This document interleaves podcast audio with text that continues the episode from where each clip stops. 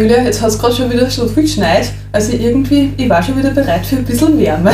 Naja, vorher, es ist kalt und dunkel und uh, Wärme wäre richtig geil. Aber du hast eh noch ein bisschen was zum Zehren, oder? Ja, schau, so lange ist es noch gar nicht aus.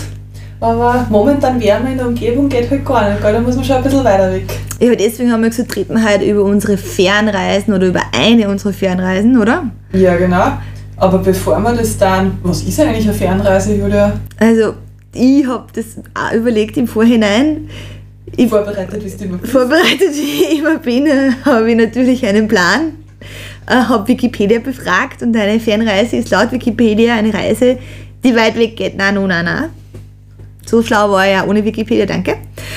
Klassischerweise auf einen anderen Kontinent oder aber auch einfach eine längere Reise. Ja, Das ist für jeden was anderes länger. Also, voll, ja, also, also nicht Fernreise. Für mich ist es schon, dass man irgendwie außerhalb von Europa geht, gefühlt. Also, ja, bei So, der Definition Kontinent. das, das, mit dem kann ich irgendwie ganz gut. Ja. Ich glaube, auf das können wir uns für heute auf jeden Fall einigen. Okay, unsere Fernreise ist auf einen anderen Kontinent zu reisen. Mhm. Okay. Haben wir mal das Wichtigste festgekriegt? Ja. Aber warum eigentlich gern so weit weg? Ja, ich meine, das kommt eh auch damit, dass ich sage, ich fahre woanders hin und lerne was anderes kennen.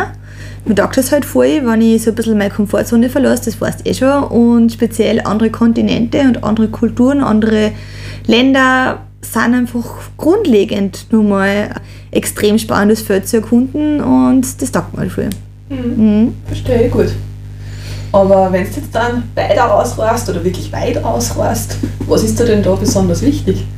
Besonders wichtig ist mir, dass man einfach wirklich ein anderes Land kennenlernt. Also ich bin jetzt nicht der Typ, der auf die andere Seite von der Welt fliegt, damit er dort in einem Club sitzt und Schnitzel essen kann. Und nur damit er halt sagt, der war auf die Malediven oder so, das, das bin ich halt einfach nicht. Sondern mir taugt es halt voll, das Land zum Sehen, die Leute kennen zum Lernen, authentisch vor Ort einfach wirklich zu erfahren, was heißt das? Warum ist das anders? Und was mir auch viel wichtig ist, dass man eben auch einen Respekt mitbringt von unserer Seite aus. Für andere Länder, für andere Kulturen, für andere Religionen, für andere, für die Natur. Also einfach da auch beim Reisen respektvoll umgeht. Weiß ich nicht, ich sage jetzt einmal, es gibt vielleicht Länder, wo man neben eben kurzen Leiberl durch die Kirchen rennen sollte oder so.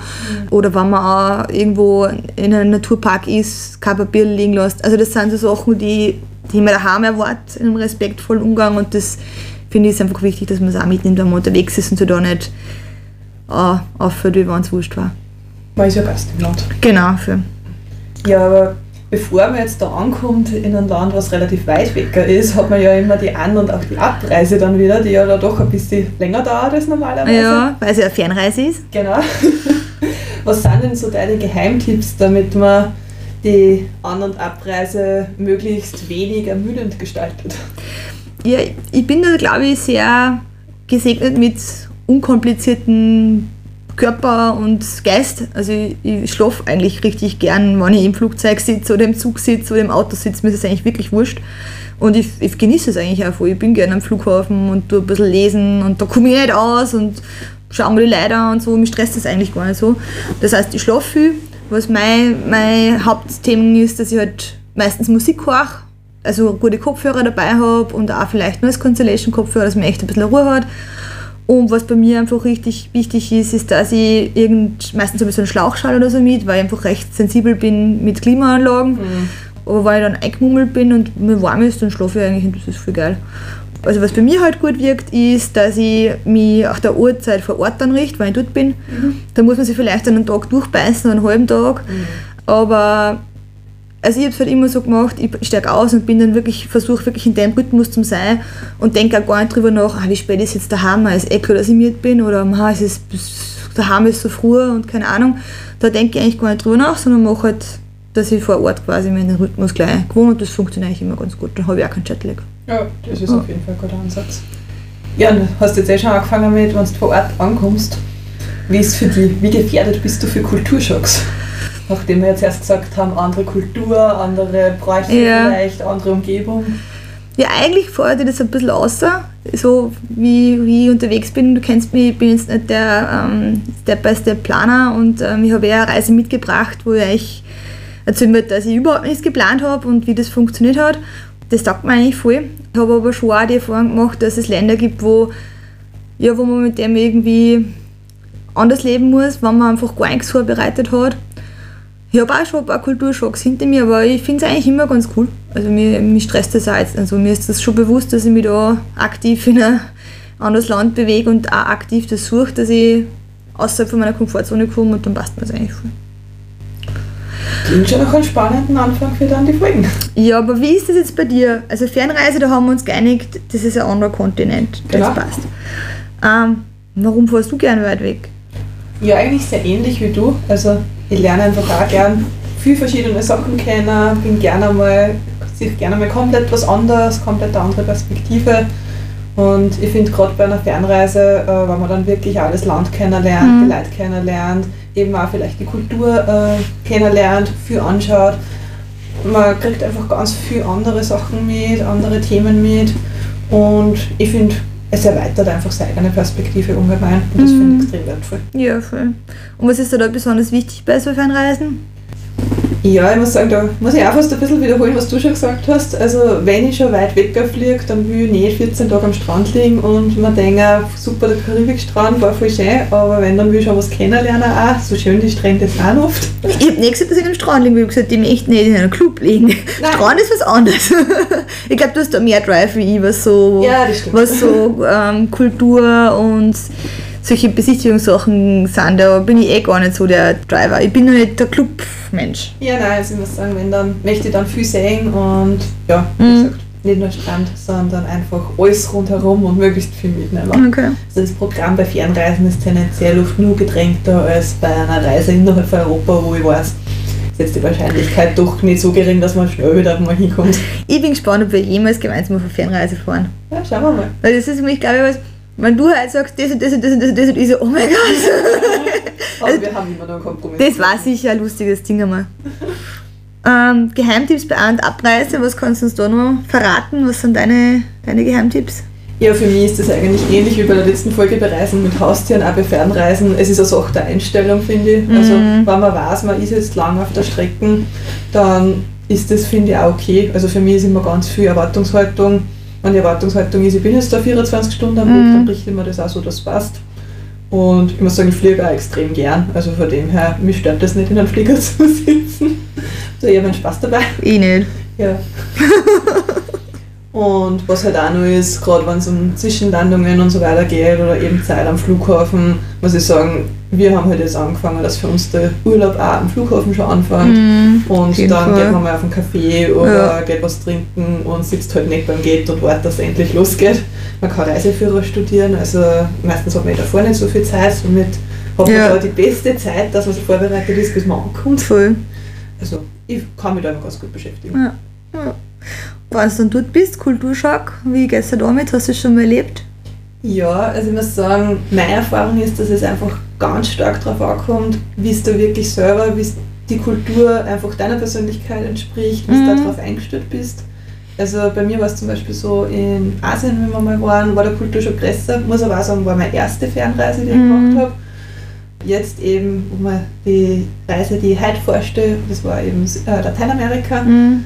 Da muss ich sagen, da bin ich ausgestiegen und habe mich wohl gefühlt. Also Mhm. ich glaube, das ist halt wirklich voll was, wie nahe das an dir selber ist und ich finde es okay. Also ich glaube, ein Kulturschock ist okay, wenn gut Mhm. zum Verdauen und das ist eh nicht schlecht, wenn man es ab und zu mal mitkriegt, dass es halt einfach anders ist und dann auch schaut, dass es fern passt. Aber wie gesagt, äh, definitiv ist das, glaube ich, nicht bei jeder Fernreise und manchmal fühlt man sich ab den ersten Minuten wohl, auch wenn es am anderen nicht der Welt ist. Aber Kulturschock ist voll ein interessantes Thema. Das könnte man mal überlegen, ob wir ein bisschen erzählen, wie unsere Kulturschocks waren. Also ich habe da schon ein paar lustige Geschichten und wie ich damit umgegangen bin. Und man kann nämlich auch, das habe ich erfahren, wenn man dann von der Fernreise zurückkommt, wieder einen Kulturschock haben.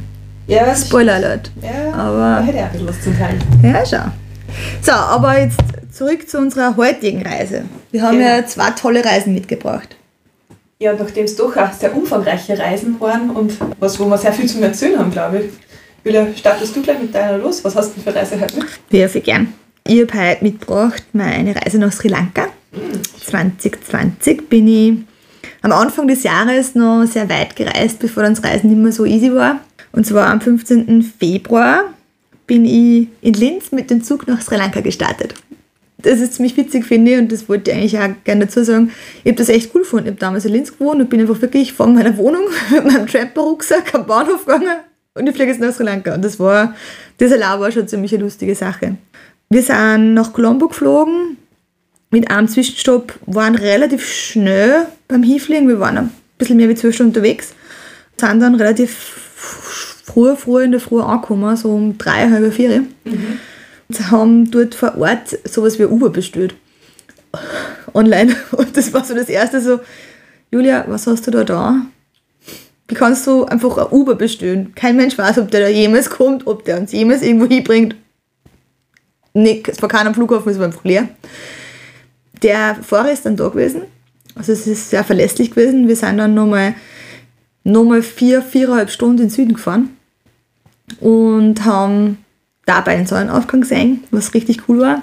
Perfekter Start. Voll und haben gleich einmal so ein bisschen das Land gesehen und das Land kennengelernt. Also es war von Anfang an eigentlich eine Reise, wo man sehr sich treiben lässt und sehr viel schaut, was kommt. Und es hat perfekt funktioniert. Wegen dem Kulturschock, was wir vorher gesagt haben, also Sri Lanka ist so der, das Land, wo ich ausgestiegen bin und das ist so meine Wohlfühlzone. Also da geht es mir richtig gut, da kann ich mit dem Klima voll. Also das ist auch was, das sollte man sich vorher gut anschauen. Mhm. Sri Lanka liegt relativ nah schon am Äquator, aber ist es jetzt nicht mega schwül. Also es ist nicht so richtig hohe Luftfeuchtigkeit, es ist aber auch sehr, sehr heiß. Also es ist für mich persönlich eben eine ganz angenehme Klimazone und war eigentlich richtig cool. Habe ich aber auch schon anders erlebt. Also ich habe schon Fernreisen gemacht, wo ich ausgeschnitten bin und mir gedacht habe, okay, das wird interessant. Klima checken. Erstes Learning, was für uns auch war, war, Distanzen sind einfach dort anders wieder haben. Straßen sind anders ausgebaut wieder haben. Das dauert alles ein bisschen länger. Man fährt auf der falschen Straßenseite. Es lebt alles auf der Straße. Ähm, heißt jetzt aber nicht zwangsläufig, dass alles zusammengeführt wird. Heißt einfach nur, dass die Autofahrten ein bisschen interessanter sind. Sri Lanka fährt übrigens auch auf der linken Seite. Also, ja, für die Fernreise auf jeden Fall, falls ihr euch vor Ort ein Auto buchen wollt oder so, überlegt euch gut, ob es auch mit diesen anderen Straßenbedingungen gut umgekennt. Es gibt Leute, die kennen das für gut, es gibt Leute, die würden das meinen. Ich war damals mit einer Freien unterwegs und ich kann mich erinnern, dass sie vorgesessen ist, total enthusiastisch, weil sie möchte das alles anschauen. Und sie war dann nach diesen vier Stunden Fahrt schon leicht am Ende mit den Nerven, weil es einfach, ja. Man muss auch sagen, das kann zwar theoretisch sein, dass da zwei Vorspuren sind, aber es sind sicher fünf Autos nicht. Und drei Hunde und ja. alle überleben und alle hupen und alle lieben sie. Es ist, es ist voll cool. Also wie gesagt, ich bin da hinten gesessen, bin nach einer Stunde eingeschlafen, weil ich einfach glücklich war. Aber wie gesagt, Learning, falls ihr weiter wegfahrt, denkt drüber nach, wie kommt ihr von A nach B und wenn jetzt nicht unbedingt sicher im Straßenverkehr seid oder sagt, boah, das interessiert mich nicht, gibt es andere Möglichkeiten. Dann unser erster Zwischenstopp war im Süden eben, in der Nähe von Tangale. Das ist ja ziemlich in der Mitte im Süden.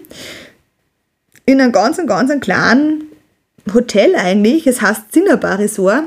Total unscheinbar von außen. Wir waren uns zuerst gar nicht sicher, ob wir jetzt da irgendwie wirklich da sind oder keine Ahnung. Im Endeffekt ist es so, das ist ein, ein kleines Hotel, wo Zimmer in mehrere Hütten gebaut sind, unter anderem eben auch in, dem, in Bäumen drinnen. Und das Hotel selber diese Anlage selber ist direkt am Meer. Es ist familiengeführt und ziemlich wirklich sehr überschaubar, aber die Jungs, die dort sind, sind halt extrem motiviert und voll freundlich und voll höflich. Und wir sind halt dort angekommen, nach eben, wie gesagt, fast 20 Stunden on the road, komplett fertig, nervlich auch ein bisschen am Ende miert sind dort extrem lieb empfangen worden. Also Sri Lankesen sind wahnsinnig herzliche Menschen mhm. und voll freundliche Menschen und haben dort einmal mega Frühstück auftischt gekriegt. Die Terrasse ist quasi eigentlich schon der Strand, das heißt, du sitzt quasi mit den Füßen im Sound ja, voll, und, und schaust am Strand und wir sind dort angekommen, komplett fertig. Froh, dass wir das alles überlebt haben und irgendwie dort sind und auf einmal sitzen wir da mit den Füßen im Sand vor dem Tisch, der sich vor tropischen Früchten birgt und wir haben halt das geilste Frühstück gekriegt und das war halt so, was passiert da gerade? Also es war richtig cool. Das Hotel kann ich auf jeden Fall empfehlen. Also falls man in Sri Lanka ähm, sein möchte, habe ich eh noch geschaut. Also das gibt es auch noch. da unbedingt vorbeischauen. Achtung, Sri Lanka muss man ein bisschen aufpassen, je nachdem zu was von der Jahreszeit man fliegt. Es ist immer schön, aber es kommt immer darauf an, zu was von der Jahreszeit man auf welcher Seite vom Land fahren kann, damit man ein schönes Wetter erwischt.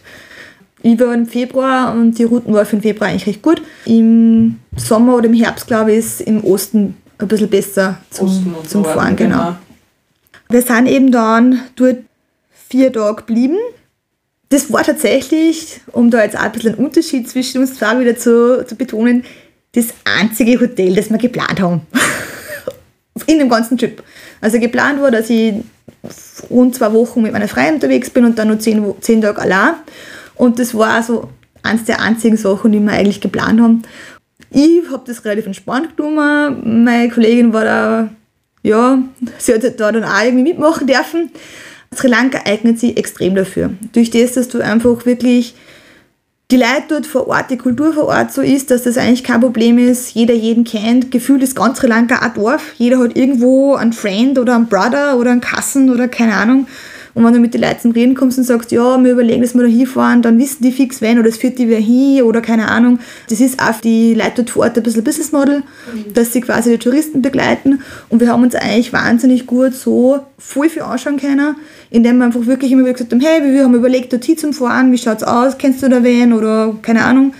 Das Zweite, was wir gemacht haben, ist, dass wir halt einfach viel mit den Leuten geredet haben, die wir so in die kleinen Hotels getroffen haben. Und gesagt haben, ja, wir kommen gerade von da, das ist ganz cool fortsortieren. Das hat eigentlich immer voll gut gepasst. Wir sind eine coole Sache, die ich von, der, von dort nur erzählen möchte, abgesehen davon, dass es einfach Postkarten landschaftmäßig mega geil ist. Also die Strände sind da waren, dort sind keine Leute gewesen, riesen Sandstrände, also unglaublich. Das Meer ist so mittelmäßig zum Schwimmen dort, weil es ein bisschen rough ist. Mhm. Also auf, auf der Seite von der Insel auf jeden Fall. Aber es hat viel passt. Zum Abkühlen. Aber was richtig lustig war, war unser Busausflug, weil wir haben ja natürlich keine Transportmittel gehabt und sind halt dann einen Tag mit dem Bus in die nächstgrößere Stadt gefahren. Wie schwierig kann das sein? Öffentliche Verkehrsmittel haben wir in Europa auch. Ja, es war eine sehr, sehr, sehr, sehr interessante Busfahrt. Es war so ein kleiner gefühlt Partybus. Es war öffentlicher normaler Bus, aber die sind halt dort voll personalisiert von den Busfahrern und der hat halt so kleine Disco-Kugeln drinnen gehabt und Mucke und keine Ahnung was. Also wir waren uns nicht ganz sicher, ob wir es überleben werden.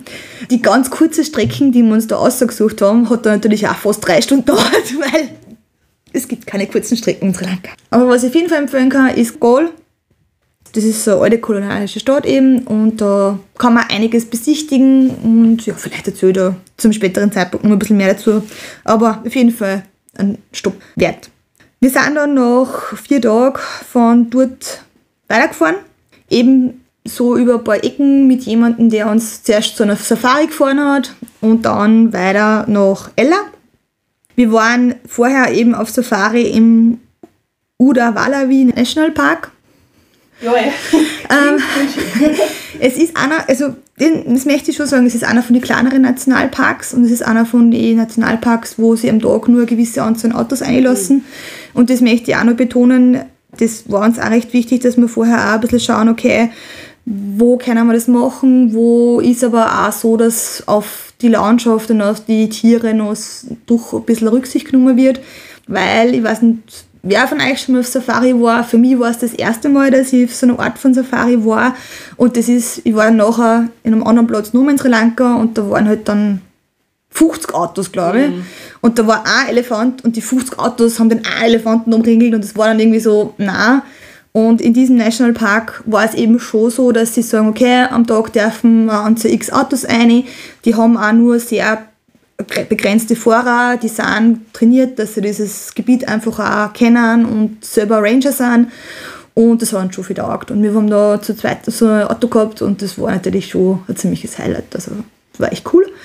Dort kann man alles sehen. Also von Elefanten über, nein, Giraffen gibt es ja nicht, aber Büffel, Krokodile, voll viele Vögel. Also wir haben wirklich extrem viel gesehen und das war richtig cool. Es gibt übrigens in Sri Lanka auch wildlebende Pfaue. Ziemlich viel. Das habe ich sehr lustig gefunden, weil auf den Straßen sieht man überall Warnschilder Achtung V. so wie bei uns Achtung Reh. Ja, so hat ja jeder hier was vielleicht auf der Straße ist. Das, das finde ich einfach lustig. Wir sind dann von dort eben, haben wir sehr, sehr, sehr schöne Tour gehabt und landschaftlich ist Sri Lanka wirklich beeindruckend. Du hast alles. Du hast von Meer und Flachland über Sümpfe und Seen bis hin zu Berg wirklich alles. Und wenn du da so einen halben Tag durch die Landschaft fährst, bist du einfach den ganzen Tag mit diesen Eindrücken extrem beschäftigt. Und wir sind dann nach Ella gefahren, waren dann in Ella sogar noch auf einem kleinen Berg, haben ein bisschen gewandert und haben da so einen recht lustigen Abend verbracht und haben dann gesagt, na, morgen in der Früh fahren wir mit dem Zug weiter, weil da gibt es eine recht bekannte Zugverbindung. Und das war auch richtig cool, haben dann auch Nacht in einem Hostel geschlafen und sind am nächsten Tag mit dem Zug weiter. Kulturell auch etwas anderes wie in Europa, gell? Also bei uns ist es halt so, wenn es WLAN im Zug nicht geht, dann ist das halt richtig gemein und das ist doof und die blöde ÖBB und die Deutsche Bahn hat immer Verspätung und in Sri Lanka gibt es halt dann auch keine Toiletten im Zug, es gibt nicht unbedingt Sitzplätze. Hm, es ist halt schon ein bisschen ein kultureller Unterschied. Für uns war es leicht verkatert, durchaus eine Herausforderung, aber wir haben das, glaube ich, gut gemeistert. Und landschaftlich kann ich auf jeden Fall empfehlen, dass man das macht, weil der Zug fährt dann durch die Teeplantagen und das ist natürlich optisch durch die Teeplantagen, durch die Gebirge und das ist halt richtig, richtig, richtig cool. Gut, der Zug fährt dann, äh, wie kurz gesagt, von Ella nach Kandy. Und Sri Lanka ja geschichtlich betrachtet, sie ist ja von allen möglichen kolonialen Mächten geprägt worden, speziell aber von den ähm, Briten. Und Kandy ist so richtig britische Stadt. Das ist voll witzig. Du bist mitten in Sri Lanka und Kandy ist halt, das ist ein bisschen in die Gebirge, da ist es ein bisschen kühler. Und das ist halt dann auf einmal einfach eine britische Stadt, was uns jetzt grundsätzlich nicht so fasziniert, deswegen sind wir dort eigentlich relativ schnell wieder weggefahren und haben natürlich auch dort jemand gehabt, der uns anholt, weil der Brother vom Cousin, vom keine Ahnung wer, der ist eh dort und der nimmt uns mit und das passt voll, voll cool. Vertrauen, was wir haben. Ja, also es ist voll mein Ding. Also ich glaube, andere Menschen würden das gar nicht den Griff haben, aber ich habe das voll cool gefunden. Wir sind dann von, von Candy weitergefahren nach Sigiria, in das Hotel Sigiria.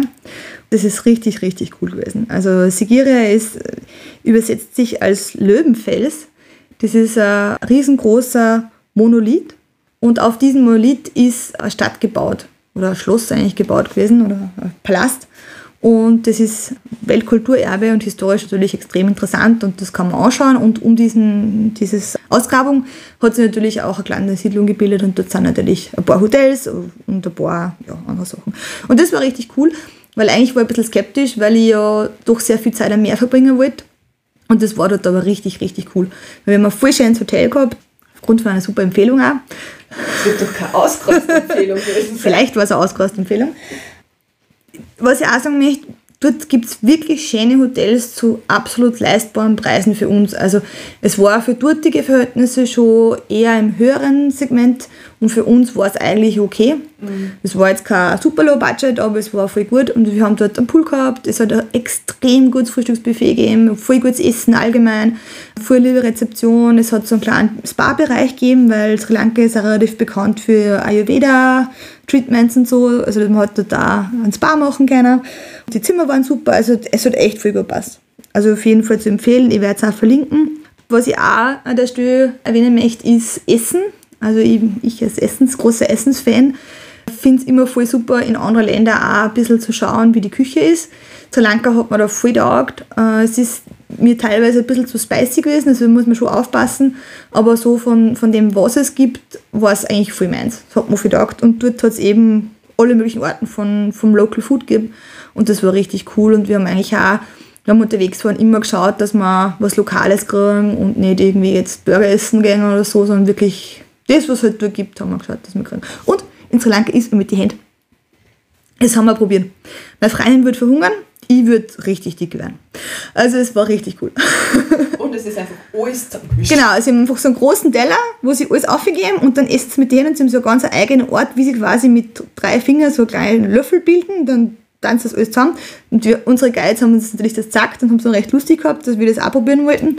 Das war richtig cool. Es sind halt eben genau solche Sachen, wo ich sage, das machst du halt einfach nur, wenn du einmal den Weg nimmst, den du vielleicht nicht kennst oder der vielleicht nicht obvious wirkt oder einfach einmal eine Begegnung annimmst, die vielleicht auf, auf, ersten Blick hinaus nicht so logisch ist für dich. Und das ist halt, das ist für mich einfach auch Fernreisen. In Sigiriya haben wir auf jeden Fall uns natürlich diesen, diesen Felsen angeschaut. Ganz oben waren übrigens Affen, was sehr lustig ist. Wir haben dort aber nicht nur das angeschaut, sondern wir sind dann auch nach Dambula gefahren. Das ist gar nicht so weit weg von dort. Also dort geballt ist eigentlich extrem viel Kultur und extrem viel interessante Sachen zum Anschauen. Auch Dambula ist teilweise UNESCO-Weltkulturerbe. Da gibt es Höhlen, die Höhlentempeln sind und auch den goldenen Tempel von Dambula. Also da kann man sich wirklich tagelang beschäftigen mit Kultur. Sehr beeindruckend, auch sehr beeindruckend, was da gemacht worden ist.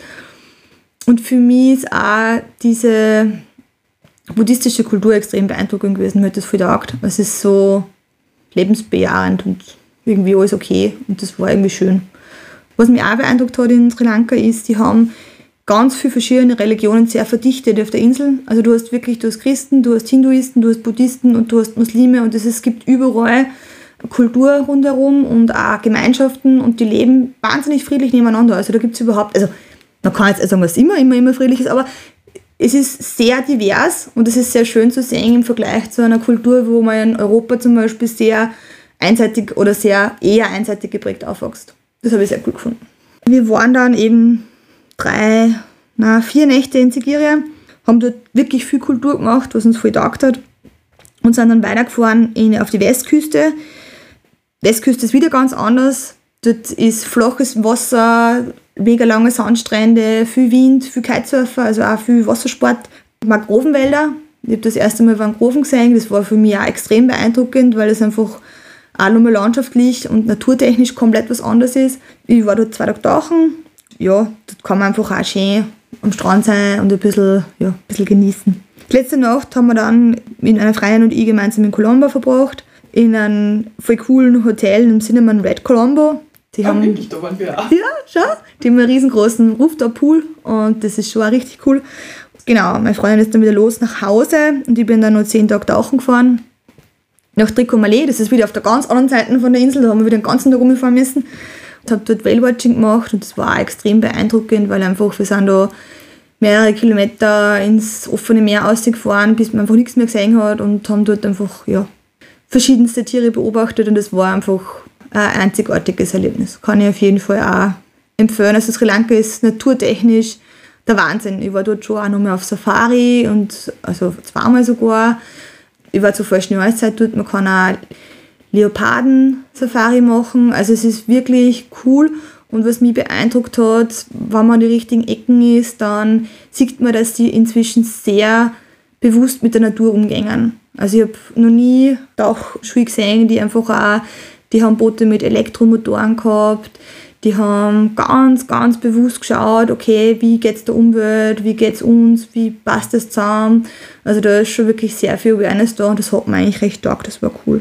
Insgesamt kann ich sagen, es war für mich natürlich eine sehr unvergessliche Reise, einzigartig auf der anderen Seite von der Welt zu sein. Menschen sind in Sri Lanka wahnsinnig freundlich, voll hilfsbereit, es ist alles sehr unproblematisch. Ich bin als Frau dort allein unterwegs gewesen, bin mitten in der Nacht am Flughafen geführt worden. Ich habe kein einziges Mal das Gefühl gehabt, dass ich mich fürchten muss oder dass mir irgendwas zustoßen könnte oder sonst irgendwas. Also ich habe mich dort wahnsinnig wohl gefühlt und ich habe immer ein gutes Gefühl gehabt. Mein Tipp ist eben gerade dahingehend, lasst euch auf die Leute auf aufs Land ein, aber seid einfach respektvoll im Umgang miteinander. Andere Länder haben andere Sitten, das ist schon so. Wenn irgendwas einem besonders wichtig ist, weil er halt irgendwas braucht, was er daheim hat, kann ich einfach nur empfehlen, sich rechtzeitig erkundigen. Und wenn es es dann vor Ort nicht gibt, weil die Kultur einfach anders ist oder weil, weiß ich nicht, das einfach nicht Standard ist, dann muss man halt schauen, dass man es mitnimmt oder in irgendeiner Weise vielleicht organisiert, damit man sich einfach dann wohlfühlt. Aber es klingt nach einer richtig tollen Reise von Sri Lanka. Immer Reise. Sri Lanka ist mega. Ich würde sofort wieder hin, weil es dann so viele andere coole Sachen auch noch gibt, die kann mich gar entscheiden. Das war richtig geil. Aber jetzt erzähl mir, du warst ja quasi auf der anderen Seite von der Welt gerade vor kurzem. Ja, genau. Also es wären ja nicht wir, wenn wir nicht komplett unterschiedliche Reisen machen. Nein, ja, nein, nein. Genau, bei mir war es eigentlich gar nicht so lange her. Ich war Ende Oktober, Anfang November 2023 in Mexiko. Wir haben das Jahr das erste Mal für uns beschlossen, ähm, wir werden im Sommer keinen großen Sommerurlaub machen, sondern wir werden im November den Nebel entfliehen und in die Wärme fliegen. Növi AD, geil. Genau. Aber im Vergleich zu deiner Sri Lanka-Reise haben wir uns dafür entschieden, das ziemlich genau zu planen, alles vorab zu buchen Das wundert mich jetzt voll. Schau, gell? Gar nicht der Ort, dass du solche Sachen so angehst. Nein, überhaupt nicht. Gerade vor allem äh, dann mit dem Hintergrund, dass ja keiner von uns Spanisch spricht. Also da bin ich ja wahnsinnig relaxed, wenn wir keinen Plan hätten. Ja, Sri, Sri Lankesisch war auch überhaupt kein Problem. In Englisch. Sometimes maybe good. Ja. genau, also wie gesagt, wir haben da eigentlich schon geschaut, dass wir einen ziemlich genauen Plan haben. Für uns war ein bisschen das Thema, wir wollten zwar einen Plan haben, aber wir wollten halt keine Bustours mit derselben Reisegruppe, die durchs Land gekarrt wird, machen. Ähm, wir hätten ein paar, ein paar normale Reisebüros angefragt. War für uns einfach nicht die Reise dabei, die uns taugt hat, weil wir halt einfach doch auch gewohnt sind, im Normalfall sehr individuell unterwegs zu sein, sehr flexibel zu sein. Und eine gewisse Freiheit wollten wir uns da trotzdem auch gehalten, auch wenn vielleicht jetzt doch ein bisschen von der Reise her was anders war. Ich wollte da einfach auch noch kurz für die Reisevorbereitung erzählen. Wir sind nämlich am Ende auf das Reisebüro We Design Trips gestoßen. Okay. Das ist ein Tiroler Reisebüro. Oh, das kann nur gut sein. Genau. Für uns war es halt einfach cool, weil das ist eine österreichische Firma, somit ein österreichischer Vertragspartner. Also sollte irgendwas mit der Zahlung sein, ist das einfach trotzdem in Österreich. Und die arbeiten mit lokalen Agenturen zusammen. In unserem Fall war die lokale Agentur dann On Secret Trails, wird von der Cindy geleitet und ich muss sagen, die, es war einfach unglaublich kundennah und also wir haben da wirklich so ein bisschen einmal erzählt in Richtung, was stellen wir uns vor, wie stellen wir uns unseren Urlaub vor, was ist unser Budget und so weiter. Und sie hat uns wirklich genau das Programm erstellt, was wir uns vorgestellt haben. Wir haben ein paar Mal mit ihr über WhatsApp telefoniert. Sie hat da wirklich einfach voll super, wenn wir irgendwo gesagt haben, "Ah, das wollen wir anders haben. Also am Anfang war sehr viel Tauchen und Schnorcheln dabei. Hm, meins. Ja, unseres nicht, Überraschung. Äh, dann hat sie da einfach auch viel gut darauf reagiert und hat ganz viele andere Highlights dann für uns gefunden, die super passt haben. Aber das heißt, sie, ganz kurz, dass man es auch nochmal erklärt, sie ist wirklich in Mexiko gewesen Genau, und die Reiseagentur war in Österreich und das war ihr Vertragspartner quasi. genau. Okay. Und äh, die Cindy ist, lebt zwar in Mexiko seit 14 Jahren, ist aber Deutsche. Ah, okay. Also somit auch, falls für irgendwem das ein Thema wäre in Richtung ähm, Fremdsprache, ist auch kein Thema, man telefoniert auf Deutsch mit ihr. Ja, cool. Mhm. Voll. Wir haben uns insgesamt für einen zweigeteilten Urlaub entschieden. Ich habe zuerst schon gesagt, äh, wenn ich so weit reise, dann äh, will ich auf keinen Fall meine gesamte Zeit am Strand verbringen. Ich will alles sehen, ich will alles sehen, ich will alles sehen. Genau. Zitat Tanja. Somit haben wir den ersten Teil als Rundreise gemacht mit sehr viel kleine Hotels mit Frühstück, recht unkompliziert. Und danach waren wir eben noch sechs Tage baden, wo wir eben uns ein größeres, bisschen luxuriöseres Hotel gegönnt haben. Mhm. Aber somit eben wirklich diese Zweiteilung. Cool.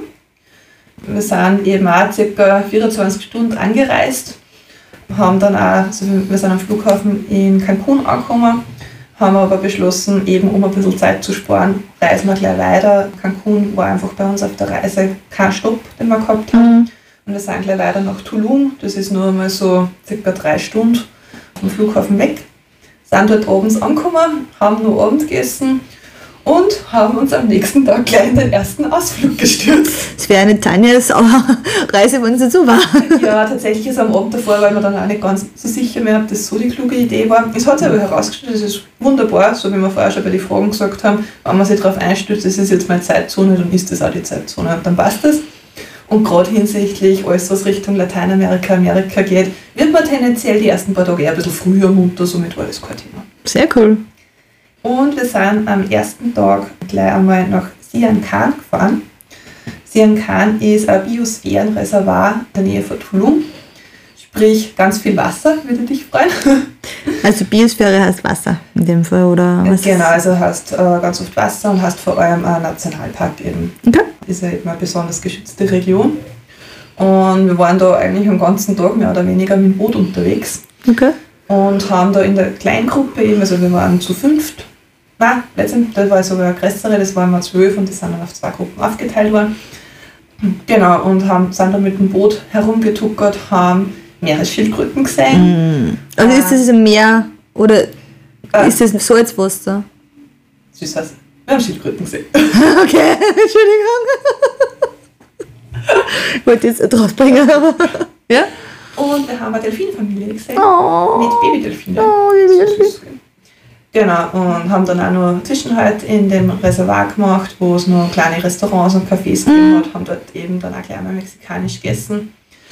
Genau, und haben so den Tag sehr viel am Wasser verbracht. Sind dann gleich einmal draufgekommen, wir haben den Tipp gekriegt, in Richtung uns langjähriges Gewand mitzunehmen. Wir haben uns gedacht, das ist heiß, warum braucht man langjähriges Gewand? Wie dann die Bootsfahrer mit langen T-Shirt, äh, Schlauchschal bis zu die Augen auf und haben, die ins Knack geht, da gesessen sind, ja, man braucht es und man braucht vor allem eine ziemlich gute Sonnencreme. Mhm. Also die Sonne ist schon einfach aufgrund der Nähe zum Äquator relativ heftig. Ja. Und gerade im Winter bist du es halt nicht gewohnt.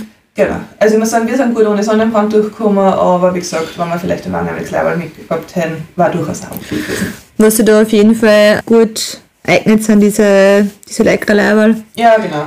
Diese, die was man auch zum Schwimmen nehmen kann. Ja. Die sind eigentlich ganz cool. Und die sind ein bisschen luftdurchlässig. Also genau, die haben wir auf die Tauchboote eigentlich immer dabei und da kommt fix kein Sonne durch, also das ist kein Problem. Genau. Ja, aber wie gesagt, insgesamt voll ein schöner erster Tag. Was man sagen muss, passieren kann, eben nachdem es ein Biosphärenreservoir ist und da sehr strenge Auflagen sind, sie garantieren da halt nicht, welche Tiere du siehst. Also sie sagen auch ganz klar, die Tiere werden nicht angefüttert, mhm. es ist einfach absolut Natur, es ist kein abgesperrter Bereich oder was. Somit, was du siehst, siehst du und was du nicht siehst. Siehst nicht. Ja, genau. Halt das ist ähnlich wie beim Nationalpark, war in Sri Lanka. Ja. Das ist so. Und es gibt eben, und deswegen möchte ich das auch nochmal betonen, es ist einfach voll wichtig, dass man sich vorher erkundigt. Es gibt nämlich auch Nationalparks und es gibt auch Rangers, die das einfach machen, dass sie Tiere anfüttern, dass sie irgendwie versuchen, dass die Tiere da sind, dass sie irgendwas garantieren, dass das da ein Zwang ist, dass das einfach für die Tiere nicht gut ist. Das ist einfach, ja, uns wichtig, dass das nicht so ist. Genau. Genau, der zweite Tag in Tulum haben wir dann wirklich äh, kurz in Tulum verbracht, ähm, auch wieder mit einer Kleingruppe. Da haben wir uns einmal die äh, Überreste der Hafenstadt von die Maya angeschaut. Das ist mhm. ganz besonders, weil das ist eine der wenigen Maya-Städte, die direkt ans Meer gebaut worden sind. Okay. Also sprich, man hat einen Haufen Meer, Palmen und dann die Ausgrabungen, also alles dabei, was ich brauche. Mhm. Man sieht halt da wirklich so dieses Castillo, also das Schloss, was eben aus Steinen erbaut worden ist, was das größte Gebäude war, steht halt wirklich auf einem kompletten Fösen über einen weißen Sandstrand und man hat dann so dieses türkisblaue, super tolle Meer. Kitschig. Also sehr kitschig, aber sehr, sehr schön. Überlaufen? Ich muss sagen, das habe ich bei der Agentur, mit der wir das Ganze immer gemacht haben, voll gut gefunden, weil ja, natürlich gibt es viele Touristen. Wir waren um 8 Uhr dort. Okay. Da war niemand dort. Okay, also die planen das auch ein bisschen, dass das dann irgendwie Sinn macht. Genau, also die sind da voll bemüht, dass wirklich einerseits für die Leute übersichtlich ist und ähm, also die Agentur generell war sehr auf Nachhaltigkeit allgemein bemüht. Also cool. Das, äh, die verlinken wir dann eher noch, aber mit denen zahlt es auf jeden Fall aus, ähm, Reisen oder Ausflüge da zu buchen. Genau, das war der erste Teil von dem Tag und am zweiten Teil sind wir dann in den Adventure Park gegangen. Mm. Das hört sich jetzt wahnsinnig touristisch an, ehrlicherweise ungefähr das war auch meine Erwartungshaltung. Also es war halt das Thema, dass wir gesagt haben, in diesem Adventure Park sind einige Cenoten. Cenoten sind in Mexiko eingestürzte Kalksteinhöhlen, die sind mit Süßwasser gefüllt und da kann man eben in einigen davon auch immer wieder baden. Das ist wahnsinnig cool, weil sie einfach von der Natur her immer voll schön sind. Die sind aber natürlich mit, mit Süßwasser gefüllt. Da genau. nicht einer hier und, und nein, nein. einfach nur, dass man es versteht. Ich, ja, nein, das sind äh, absolut natürlich entstanden. Mhm. Und da gibt es eben in diesem Adventure Park ganz viel. Adventure Park heißt in dem Fall nicht, dass das ein überlaufener Vergnügungspark ist, sondern das ist ein Park, der wird von den Maya geführt, mhm. die ja wahnsinnig bemüht sind, da wirklich ein bisschen ein Gleichgewicht zu halten. Mhm. Somit kommst du auch nur mit zugelassenem Guide eine okay. und es kommt nur eine Gruppe pro Zeitslot eine. Also du bist in diesem ganzen Park, der eigentlich ein Urwald ist, mit Cenoten dazwischen, alleine in, mit deiner Gruppe. Geil. Und wanderst halt da von Cenote zu Cenote, kannst in jeder Cenote baden gehen.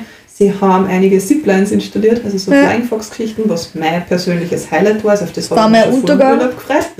Okay. Was dann über diese Noten drüber mhm. schwebst, mhm. mehr oder weniger. Also war richtig cool. Und du kannst da dort schnorkeln. Ähm, man kann zum Beispiel in manche Cenoten ist nur ein Teil dieser Kalksteinabdeckung erhalten. Da kannst du dann auch in die Höhlen einschwimmen. Gibt es auch Fledermäuse. Mein Leben. Ja, also es ist äh, ganz, ganz unterschiedlich und wirklich, wirklich cool, muss man sagen. Das war soweit einmal Tulum. Tulum waren wir eben drei Nächte und nachher ist gleich für uns weitergegangen nach Merida weil wir eben zuerst auch ein bisschen von Reisemöglichkeiten und wie kann man das flexibel gestalten. Äh, wir sind nach Merida mit einem Erste-Klasse-Bus gefahren. Das ist normales Verkehrsmittel, was in Yucatan sehr stark für Langstrecken eben mhm. verwendet wird. Also fahren auch ganz viele Mexikaner damit. kannst du dein Ticket vorher buchen, hast einen reservierten Sitzplatz. Du kriegst sogar Fernseher und alles hast drinnen, also das ist dann eigentlich relativ luxuriös. Nicht so wie in Sri Lanka. Nein, Kein Partybus. nein, das nicht. Aber wie gesagt, sehr bequem eigentlich zum Reisen, wenn man jetzt eben sagt, wir haben uns auch entschieden, wir wollen in Mexiko nicht selber fahren, obwohl wir sonst eigentlich überall Auto haben und selber unterwegs sind. Mhm. Mexiko war es nicht unseres und da sind diese Busse einfach richtig cool geeignet, Cool. muss man sagen. Kann man das online buchen oder habt ihr das über die Agentur bucht? Oder? Wir haben es über die Agentur gebucht, aber man kann das ganz einfach, Einfach online online, buchen. okay, cool. Genau. Mérida ist eben die Hauptstadt vom mexikanischen Bundesstaat Yucatan, also von dieser Halbinsel. Mhm. Und Nicht Cancun. Hm? Nicht Cancun. Nein, Mérida. Da lernt man Cancun das dazu. Eigentlich nur die Touristenmetropole ist Cancun. Deswegen kenne ich es. genau. Und Merida hat ähnlich wie Kandy in Sri Lanka ein ziemliches Kolonialerbe, Mhm. aber genauso auch sehr viel Maya-Basis. Also in der Stadt finden wir wirklich ganz viel von beiden. Sie haben eben so wirklich komplett äh, festungsartige Kathedrale und sie haben aber dann trotzdem auch immer wieder Reliquien aus wirklich der antiken Maya-Zeit. Mhm. Und man muss sagen, man, das finde ich persönlich immer ein bisschen schade, sind auch diese Kolonialgebäude oft aufgrund von Maya-Tempel gebaut worden, die Okay. es dadurch leider nicht mehr gibt. Genau, in Merida haben wir dann gesagt, wir machen da keine gebuchten Ausflüge am Anfang, weil wir waren genau am 31. Oktober und am 1. November in Merida und das ist ja in Mexiko Dia de los Muertos. Ja, genau. Und da haben wir gesagt, wir erkunden einfach die Stadt auf eigene Faust, bummeln einfach ein bisschen durch. Wir haben eine Free Walking Tour gemacht, die sich voll gut angeboten hat. Wir haben einen lokalen Markt besucht. Wir haben eben mit dem Vorsatz mit, wir erleben den Dia de los Muertos. Wir haben zum Glück vorher schon erfahren, dass diese ganzen Paraden und wie man es ich halt vorgestellt habe, eher was sehr Touristisches ist, was auch nur an die Wochenenden stattfindet und nicht am Tag an sich. Und dass das auch was ist, was erst entstanden ist, seitdem es im James Bond einmal vorgekommen ist. Wirklich? Ja, also das ist gar nicht so typisch. Typisch sind die Altäre, typisch sind Ja. also die Familientreffen, aber so diese großen Diese Paraden Umzüge sind nicht. ist jetzt nicht unbedingt das Okay. kulturelle Erbe. War ganz gut, dass wir vorher gewusst haben, jetzt haben wir es auch nicht so ganz erwartet. Genau, und von Merida haben wir dann noch Ausflüge gemacht nach Uschmal und ins Kakao-Museum. Also Uschmal war eben eine weitere Maya-Ausgrabung, die auch wahnsinnig schön war. Also der Ansatz war schon, möglichst viele Ausgrabungen äh, irgendwie abzuklappern. Also, Tanias Leben. ja, schon. Zum Glück nicht nur von mir, sondern auch von meinem Mann, also von dem her passt das Eierleben. gut zusammen. Ich, ich würde, also mein Freund wird da BO geben. Ja. Ja, also ich würde nicht eingehen. Wie gesagt, bei uns eigentlich sehr, sehr cool. Danach war schon wieder die Zeit für die Weiterreise. Wir sind nach Valladolid weitergefahren und haben da am Weg nur äh, Isamal angeschaut. Isamal habe ich wahnsinnig cool gefunden, ist ein kleines Dorf eigentlich. Und sämtliche Häuser sind so in ähm, ockergelb-weiß angemalt, Mhm. ganze Stadt. Und dann nachgefragt, warum das so ist. Und tatsächlich der Hintergrund ist, das kommt ursprünglich vom Papstbesuch, das war noch, ich glaube, der Johannes Paul, ich glaube 1990 sowas haben sie gesagt. Mhm. Damals ist verordnet worden, dass man die gesamte Stadt in den Farben des Vatikans anmalt. Na, Ja. na. Und seitdem ist das so. Also ich finde, schaut wahnsinnig gut aus, habe es mir voll spannend gefunden, was der Grund dafür ist. Was wir dann auch am Weg noch gemacht haben, war Chichen Itza. Kennt glaube ich ja jeder oder sehr viele, ist ein Weltkulturerbe. Man sieht ganz oft diese große Maya-Pyramide. Also gerade wenn im Fernsehen so, äh, ja. die Pyramiden gezeigt werden, ist das ganz oft die Pyramide von Chichen Itza eben. Und? Cool. Ja, also es ist natürlich wahnsinnig imposant. Chichen Itza muss man aber wirklich sagen, also wir waren eigentlich in der kompletten Vorsaison in Mexiko. Wir haben eigentlich wahnsinnig wenig Leute überall gehabt. Chichen Itza ist uns auch gesagt worden, dass gerade wenig los ist. Für mich war es richtig viel, aber das sind halt so pro Tag so 10.000 Leute. Von dem her war es jetzt nicht mein Highlight, muss ich sagen. Ich glaube, wenn man dort ist, macht man es. Ähm, Bin der dann nicht. Genau. Hm. Aber für mich hat es auf jeden Fall Maya-Ausgrabungen gegeben, die mir besser gefallen haben. Okay. Danach sind wir am Abend in Valladolid angekommen. Valladolid ist die drittgrößte Stadt von Yucatan. Drittgrößte Stadt klingt jetzt wahnsinnig groß. Mhm. Sie ist extrem klar. Und sie ist auch wirklich sehr überschaubar. Also es ist wirklich, was man ich unter einer typisch mexikanischen Kleinstadt vorgestellt habe, ungefähr das habe ich dort gefunden. Es waren so ganz viele kleine Häuschen in so pastellfarbenen Tönen. Wir haben ganz viel VW-Käfer gesehen dort gerade. Ja, die sind in Mexiko oder gerade auf Yucatan voll beliebt. Also Okay. da fahren wirklich noch viel herum. Sie haben eben vorher schon ins Kloster, wo auch dann abends Projektionen aufs Kloster gezeigt werden, wo die Stadtgeschichte erklärt wird. Cool. Also sehr, sehr cool, muss ich sagen. Und von dort aus haben wir dann auch noch Ausflüge gemacht, eben einerseits an den Rio Lagatos, wo es sehr viele Krokodile und Flamingos gibt. Also da geht es auch wieder Bootsfahrt an einem Fluss entlang. Ist das gefährlich? Hast du dich gefürchtet? Nein, gefürchtet habe ich überhaupt nicht, deine Finger musst du halt drin lassen. Sind das große Krokodile? Groß. So richtig große Mhm. Alligatoren. Ja. Cool. Werden dann aber Fotos angestellt natürlich. Sehr gut. In dem Rahmen haben wir dann auch noch eine weitere Maya-Ausgrabung gemacht. Wir wollen ja keine verpassen. Hast alle gesehen? Wir haben auch alle aber nicht geschafft, aber ja, viele. Und das war Ekbalam. Und Ekbalam möchte ich einfach unbedingt empfehlen, weil ich muss sagen, weil ich vorher gerade gesagt habe, Chichen Itza war jetzt nicht ganz so das, wo ich sage, das muss ich unbedingt sehen. Mhm. Ekbalam war mein klares Highlight an Maya-Ausgrabungen. Weil? Es liegt mitten im Dschungel, also du hast halt wirklich so die Pyramiden überall verteilt. Man kann auf die Pyramiden raufgehen, was natürlich aufgrund der Menschenmassen bei vielen anderen Ausgrabungen nicht mehr erlaubt ist. Okay. Und äh, sie haben dort auch bei einer Pyramide die Stuckarbeiten, die ganz oft vorhanden waren, restauriert und man sieht die wieder. Man muss sagen, diese ganzen Pyramiden sind ja aus Lehmstein. Und Lehmstein ist einfach sehr anfällig auf Regen. Somit, wenn das nicht überdacht ist und geschützt ist, ist das innerhalb es von einem. Jahr kaputt. Mhm. Dort ist das halt wirklich restauriert worden, sie haben es überdacht und somit sieht man da einfach voll gut, wie die Darstellungen auch früher gewesen sein müssen. Was ich voll faszinierend gefunden habe, muss ich sagen. Cool. Das war so ein bisschen den Ausflug, den wir nur in Valladolid gemacht haben. Und einen Tag später ist dann auch schon weitergegangen zu unserem Badehotel. Ich muss aber sagen, nachdem wir in Valladolid leider nur zwei Nächte waren und einen ganztägigen Ausflug gemacht Mhm. haben, wollte ich es auf keinen Fall verpassen, mir Valladolid selbst auch nur einmal bei Tag ein bisschen anzuschauen.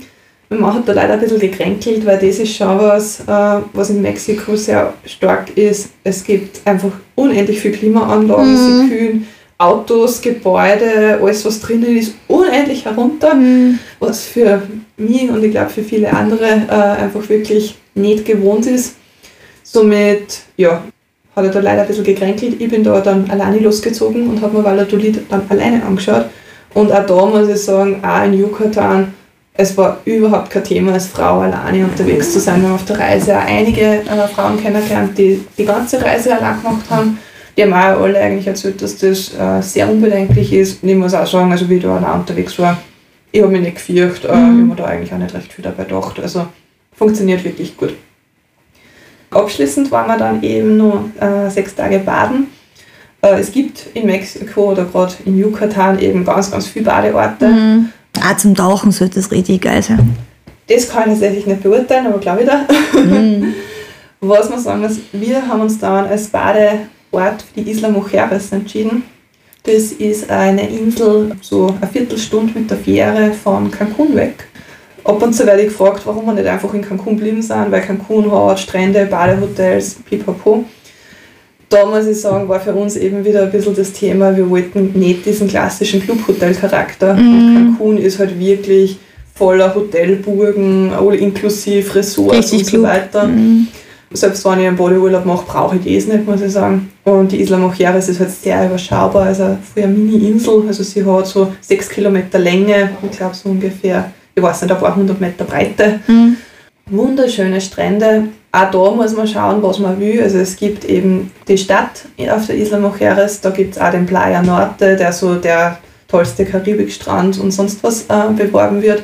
Er ist wahnsinnig schön, aber auch da muss man sagen, wahnsinnig überlaufen. Mhm. Ab dem frühen Nachmittag stehen die Yachten draußen und die Segelboote und es gibt Partymusik. Mhm. Wer das will, voll legitim. Wir waren ein bisschen abseits von dem ganzen Trubel an der Südseite der Insel, in einem verhältnismäßig kleineren Hotel. Für uns hat das voll gut gepasst. Also da war ein kleiner Strand, der war traumhaft, äh, es waren wenig Leute, man hat richtig toll baden können, man hat ab und zu den Pelikanen beim Fischen zuschauen können. Aber wie gesagt, das ist einfach je nachdem, was, er- was man will. Und für uns war das einfach ganz wichtig. Und von, von Klima her war es eigentlich immer warm, gell? Ja, also warm war es auf jeden Fall. Man muss aber schon sagen, also wir waren halt wirklich in der Vorsaison. Und Mhm. Vorsaison heißt zwar wahnsinnig wenig Leute, also auch wie wir im Badehotel waren, das hat sicher über 100 Zimmer gehabt. Am Anfang war, ich weiß nicht, mein Gefühl war, wenn 20 Zimmer belegt waren, war es viel. Mhm. Das ist richtig cool gewesen. Also ich muss sagen, ich würde jederzeit wieder zu der Zeit fahren. Es muss dann aber bewusst sein, die Wettersicherheit ist einfach erst mit Anfang Dezember so richtig gut gegeben. Also wir haben teilweise kurze Regenschau auch gehabt. Wir haben Tage gehabt, da war es ein bisschen bewölkt. Uns ist eher so gut gekommen, weil wir eben sehr viel anschauen wollten. Somit vergeht nicht vor Hitze. Ja, und es ist ja auch nicht so, dass wenn es bisschen regnet, dass dann kalt ist oder so. Gar nicht. Also es ist immer mit kurzer Hosen und ja. Top gegangen. Aber wie gesagt, es lässt da teilweise dann wirklich einmal gescheit an mhm. und es hat auch ein paar Mal Gewitter gegeben. Auf das muss man einfach eingestellt sein und da darf man dann nicht enttäuscht sein. Okay. Das war so ein bisschen unsere Mexiko-Reise im Schnelldurchlauf. Wie cool. Aber war sehr, sehr lustig. Und also ich muss sagen, Mexiko war für mich so das, wo ich ausgestiegen bin und mir gedacht habe, da fühle ich mich richtig, richtig wohl. Ja, da kenne ich. Cool. Ja, heute sehr cool. Vielleicht muss man das mal, muss man das mal anschauen. Was ist eigentlich eure Fernreise, eure liebste Fernreise? Wart ihr schon unterwegs oder plant ihr was? Ihr könnt uns gerne mal Kommentare bei unseren Postings lassen oder vielleicht eure Tipps schicken. Oder auf Spotify einfach kommentieren. Genau. Wie, wie seht ihr das? Ja, aber Julia, jetzt haben wir so viel von der Ferne erzählt und von ganz tollen Reisen, die weiter weg waren. Aber wir geben ja auch immer ein paar Tipps, die gleich ums Eck sind, die wir ganz schnell umsetzen können. Das stimmt, das stimmt. Und ich habe jetzt so ein bisschen überlegt, was passt zu der Jahreszeit. Es ist ein bisschen dunkel und es ist nicht so warm und so.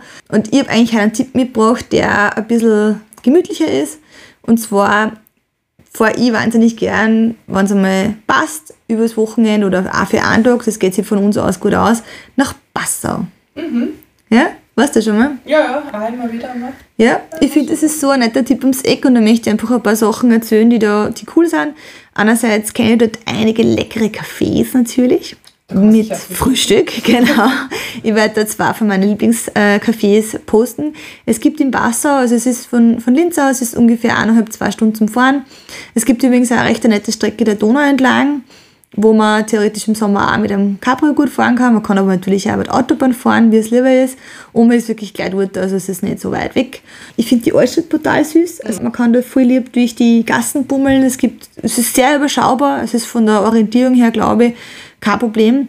Es gibt ziemlich im Zentrum an der Donau einen relativ großen, sehr günstigen Parkplatz. Also wenn man mit dem Auto hinfährt, kann man da eigentlich auch super stehen bleiben.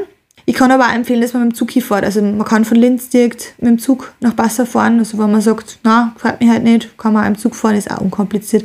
Und der Bahnhof ist auch direkt im Zentrum, habe ich auch schon mal gemacht, ist auch kein Thema.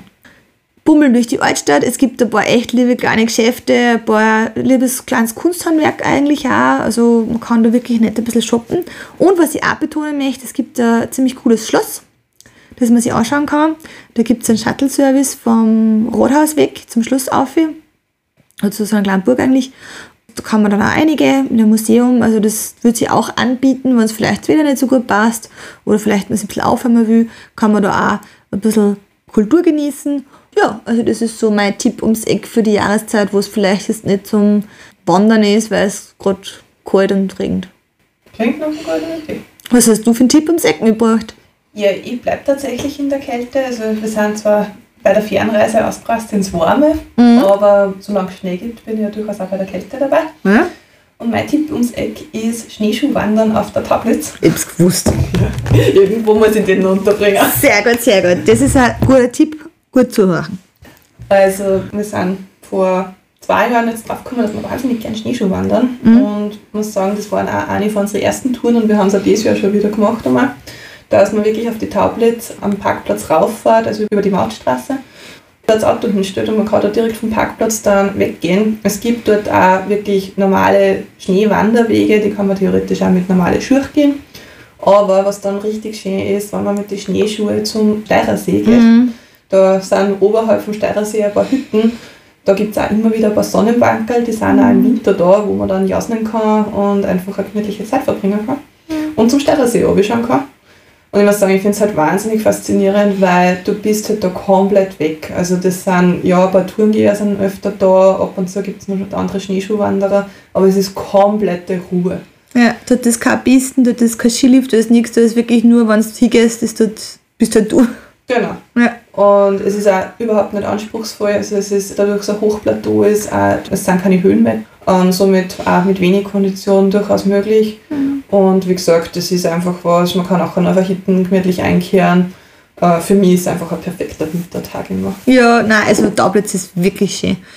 Vielleicht kann ich es noch ganz kurz ergänzen, falls man neben dem Auto die Mautstraßen auffahren möchte, weil das ist schon manchmal auch sehr gut mit Schnee bedeckt und vielleicht taugt es auch nicht so. Mhm. Also immer Ketten mitnehmen, wenn man da Ski fährt, weil da ist echt Schnee. Kann man theoretisch auch mit den Schneeschuhen von Taublitz, also vom Tal, mit dem Sessellift auffahren. Also die nehmen die auch als Schneeschuhwanderer mit, da gibt es also ein einmal auf, einmal runterfahren Ticket. genau. Und dann kann man eigentlich mit dem auch fahren und dann kann man das Auto im Tal stehen lassen, spart man sich die Maut und eben, falls man jetzt auch nicht so sattelfest ist oder vielleicht nicht das richtige Auto hat, ist das eigentlich auch immer echt eine gute Option. Dann bist du auch beim Einstieg von der Runden eigentlich und kannst von dort gut gehen. Genau, und alternativ gibt es ja einen Bus, der auffährt. Also man kann an. Gibt alle Wege führen auf die Tablets. Man kann Ja. langlaufen, Skifahren, Schneeschuh wandern, auf Titten gehen. Tablets ist richtig cool. Ja. Guter Tipp ums Eck. Sehr gut. Sehr cool. Was machen wir eigentlich nächstes Mal? Was machen wir nächstes Mal? Wir haben ja uns was Besonderes überlegt. Und zwar haben wir jetzt schon ein halbes Jahr ausgereist hinter uns. Und haben jetzt beschlossen, naja, es ist eigentlich schon ein bisschen schade, wenn wir immer nur eine Reise erzählen, weil wir doch so viele Highlights teilweise geballt haben und die wir vielleicht gar nicht so tiefer liegend erzählen können. Jetzt haben wir für uns beschlossen, dass wir unser Programm ein bisschen anpassen. Der Jahresanfang, da muss was Neues geben. Alles neu, alles neu. Und jetzt wird so sein, eine Folge gibt es zwei Reisegeschichten, eine von der Tanja, eine von mir. Und bei der anderen Folge gibt es immer ein Special, wo man einfach fokussiert auf verschiedene Reisen eingängen und dafür auf das Thema ein bisschen genauer. Und nächstes Mal starten wir mit dem klingenden Thema, das zu deiner Fernreise passt. Genau. Und das sind Kolonialstädte. Perfekt. Also, seid gespannt. Ich glaube, dass Tanja da wahrscheinlich ein bisschen mehr erzählen kann, was eh gut ist. Kolonialstädte. An der Zeit ist es noch nicht gemangelt. Na. Wir freuen uns auf euch. Ja, und schreibt uns eure Fernreise. Genau. Passt. Bis bald. Bis bald. Tschüss.